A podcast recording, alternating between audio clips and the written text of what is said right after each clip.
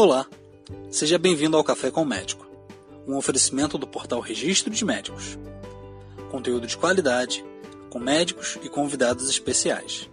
Fique à vontade, prepare o seu café e venha conosco.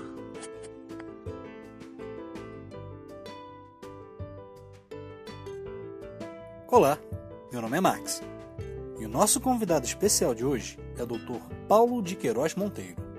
Dr. Paulo é cirurgião plástico que atualmente atua no Rio de Janeiro.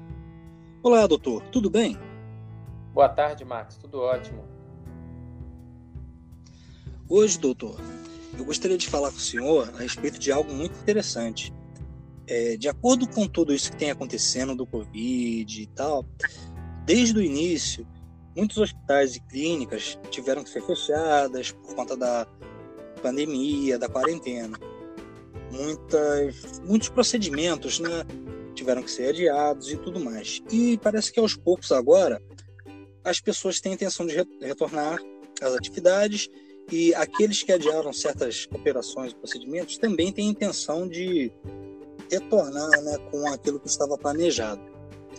Ah, mas assim, o paciente que teve Covid, ele pode operar? Muito interessante a tua pergunta, Max. É, primeiro, te dizer que é, isso vai se tornar uma coisa muito frequente, né? Porque uhum. uma parte grande da população já contraiu Covid e isso vai se tornar cada vez uma realidade maior na nossa vida, no nosso cotidiano, né? no nosso consultório também. É, e, curiosamente, o que eu tenho percebido é que a procura pela cirurgia plástica ela aumentou muito recentemente, né? Todos os colegas, todo mundo está operando muito mais recentemente, né? A procura aumentou muito e isso se deve também a algumas coisas diferentes. Hoje em dia, muita gente começou a trabalhar em home office, então a pessoa em home office ela pode fazer uma cirurgia e recuperar em casa. Então isso Correto. é uma e a gente não contava, né? É, então, assim, o paciente que teve Covid, ele pode operar? Olha, a gente, a cada momento, a gente está percebendo é, novas informações, né? Novas coisas acontecendo, né? O que a gente percebe é o seguinte, é, a gente tem que ter alguns cuidados a mais com o paciente que já teve a Covid, né? Uhum. primeiro, a gente tem que fazer o, o diagnóstico, né? A gente tem que se esse paciente já trouxer essa história, né, é mais interessante.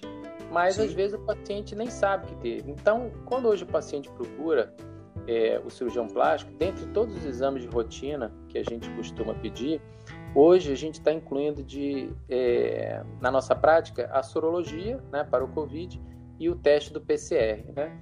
São dois testes muito importantes. Primeiro, porque a sorologia vai nos dizer se esse paciente já teve a COVID e vai uhum. nos dar uma ideia se, esse, se ainda está em atividade ou não. E o PCR é aquele que vai dizer, olha, ele está com Covid no momento, né?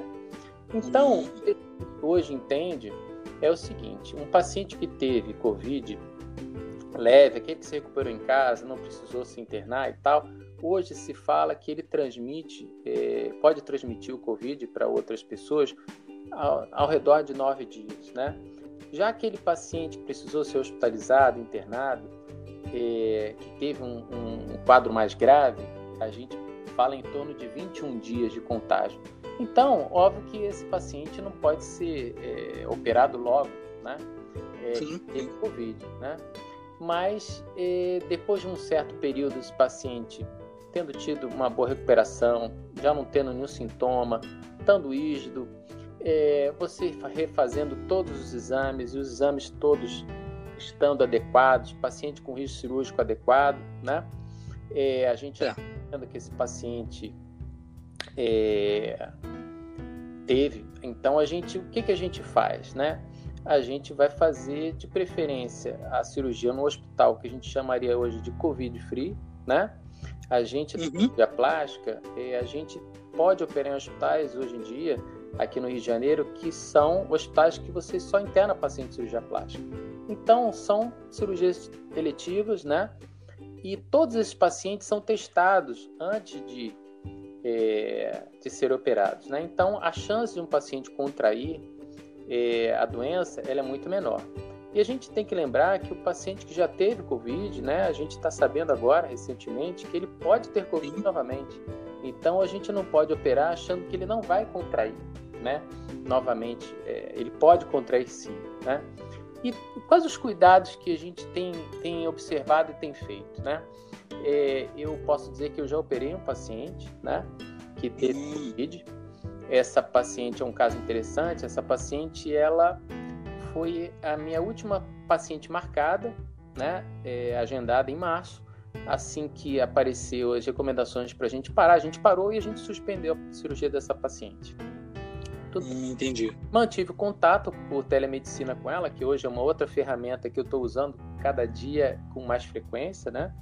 É, ela ajuda a gente, inclusive, a o paciente não ter que se deslocar sempre ao consultório, né? A gente tem feito algumas consultas é, por vídeo e assim tem, tem sido excelente, né? Então essa paciente, é, um, um, mês depois, ela entrou em contato comigo que ela estava com covid, né? Então curiosamente, a paciente, é, por volta de, do mês de abril, ela contraiu covid e ela teve um quadro leve, se recuperou em casa e essa paciente manifestou a vontade de assim que fosse possível continuar com seus planos de fazer a sua cirurgia tão desejada, etc.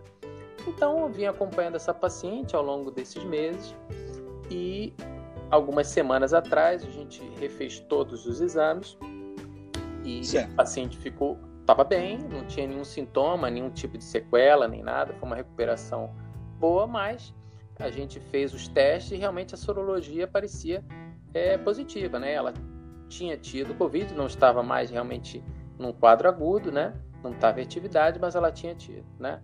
Enfim, então a gente foi pesquisar e se informar em todas, em todas as, as maneiras. E até agora, o que a gente percebe é que como essa doença é uma doença que em alguns pacientes ela altera a sua coagulação, o que a gente está fazendo é o seguinte: a gente está sendo muito mais insistente, né, do que a gente já era normalmente, né? é, e uhum. tendo uma profilaxia muito importante para essa chance de, de um aumento da coagulação, principalmente o fenômeno da trombose, né? Então, esse paciente, é, além de tudo, né, de todos os exames que a gente já pede regularmente, é, durante a cirurgia, é uma cirurgia muito mais, é, digamos assim, atenta para esse fenômeno. Então, o paciente que a gente tenta levar ao cirurgião uma cirurgia mais rápida possível, né? Dentro do, do, dos parâmetros que elas precisam ser feitos, né? É, essa paciente também, ela vai passar a utilização de medicações para é, combater esses fenômenos, né? É, uhum. E a gente usa também de rotina agora bota pneumática nesse paciente, uso de meias elásticas e recomendar que esse paciente também volte a, a, uma deambulação precoce, ou seja, ele volte a se movimentar bem precocemente, né? Então, assim, é. eu posso lhe dizer que a cirurgia da paciente é, aconteceu, correu muito bem, não teve nada de, de importante ou diferente que a gente pudesse dizer, olha, realmente assim, é, a gente viu alguma coisa inesperada. Não, a cirurgia correu como a gente imaginava a gente tomou todas as precauções eh, de medicação por 10 dias depois da cirurgia, né?